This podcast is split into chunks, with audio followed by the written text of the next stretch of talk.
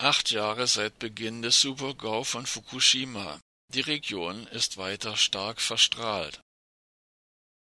Nach Messungen vor Ort, die von Greenpeace vorgenommen wurden, ist die Region um das am 11. März 2011 havarierte AKW Fukushima Daiichi immer noch stark verstrahlt.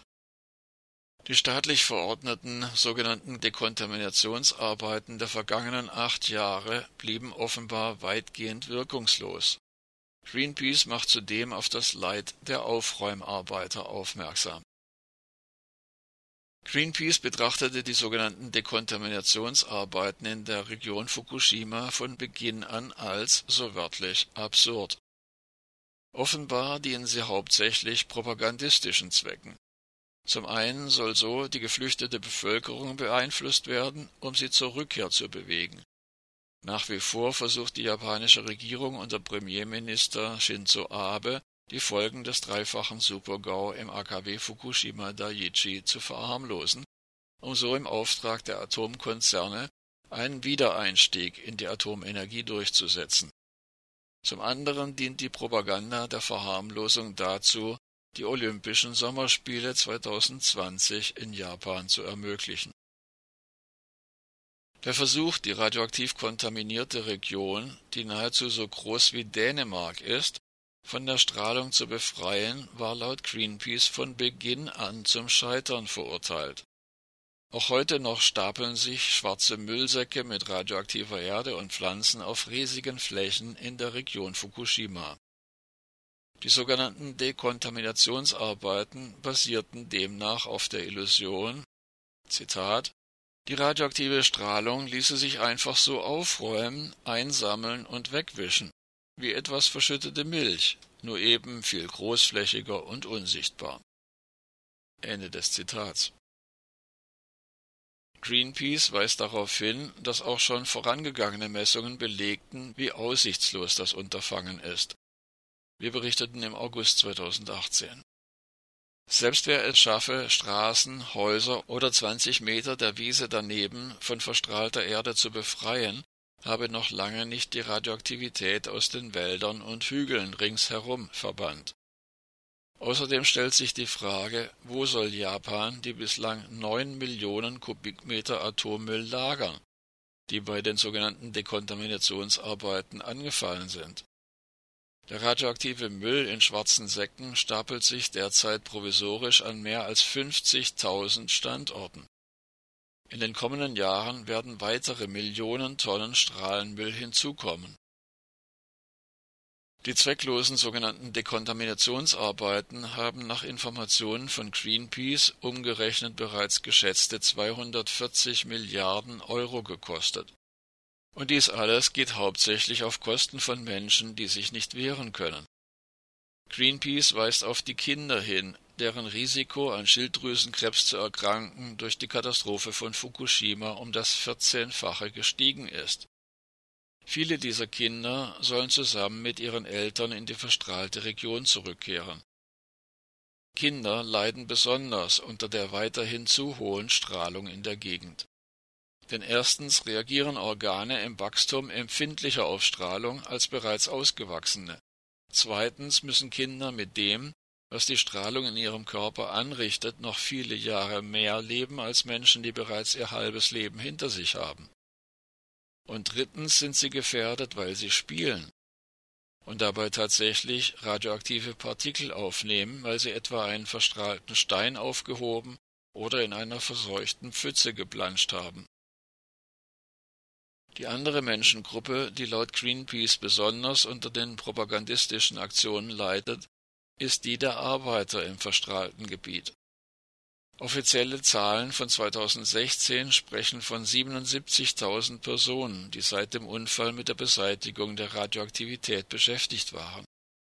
Sie mögen auf den ersten Blick wehrhafter erscheinen als Kinder, sind es aber oft nicht.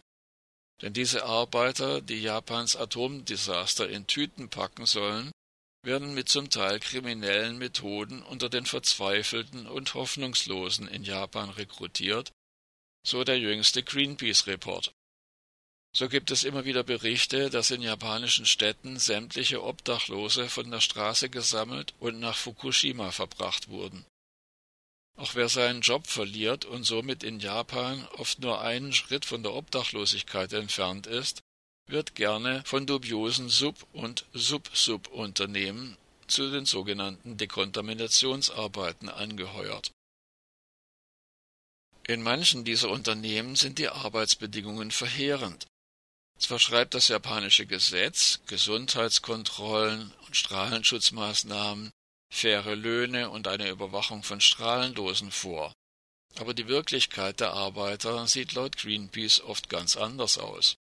Bei völlig unzureichender Bezahlung und schlimmer noch schlampigsten Strahlenschutzmaßnahmen arbeiten sie viele Stunden am Tag mit radioaktiver Materie, ohne über die Gefahren aufgeklärt worden zu sein.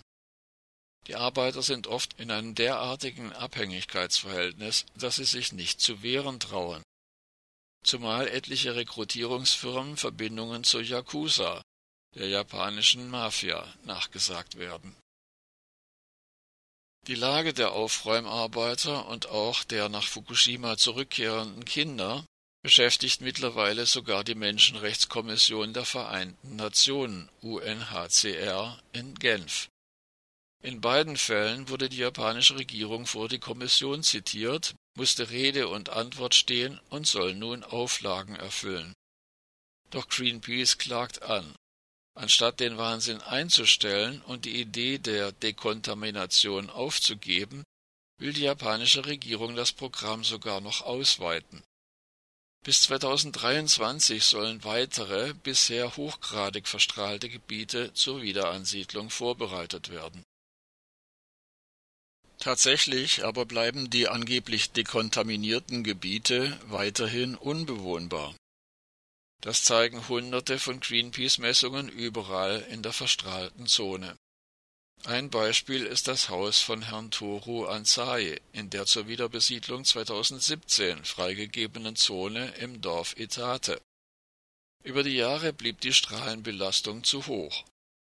Die von Japan angegebene zulässige Höchstdosis von 0,23 Mikrosievert pro Stunde wird auch dieses Jahr wieder an nahezu allen Messpunkten überschritten, oft um ein Vielfaches.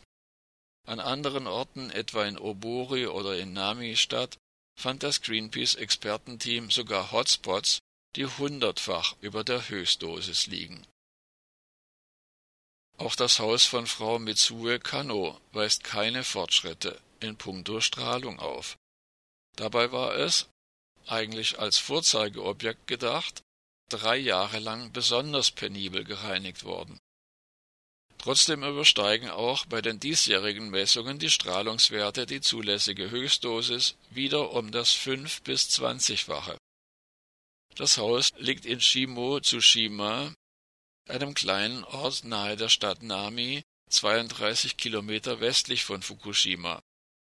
Das Gebiet ist heute noch gesperrt, es gilt als Difficult to Return Area eine Gegend, in die Menschen nur schwierig zurückkehren können. Nichtsdestotrotz soll das Dorf 2023 zur Wiederbesiedlung freigegeben werden. Doch kaum einer kehrt zurück.